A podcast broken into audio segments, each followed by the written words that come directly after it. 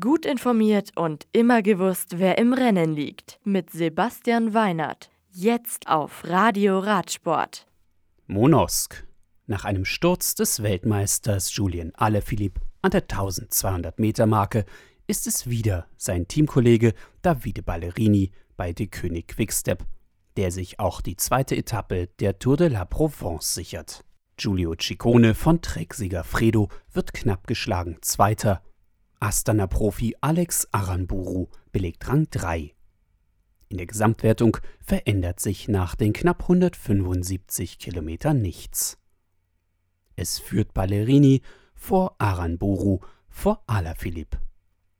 Das dritte und bereits vorletzte Teilstück am Samstag mit fast 154 Kilometern startet Istres und endet mit einer Bergankunft auf über 1400 Metern Höhe auf der Straße des Mont Ventoux am Chalet Reinard. Am Sonntag stellen sich die Fahrer dann in Avignon an die Startlinie und müssen auf einem welligen Kurs noch einmal 164 Kilometer zurücklegen, ehe der Rundfahrtssieger feststeht. Eurosport und GCN übertragen wie immer live. Die nächsten Rennen in der World Tour. Auch am Sonntag findet das Pro Tour Eintagesrennen Classica de Almeria in Südspanien statt. Neben Alejandro Valverde und Mark Cavendish stehen weitere Top-Profis auf der Startliste des gut 183 Kilometer langen Rennens um Malaga.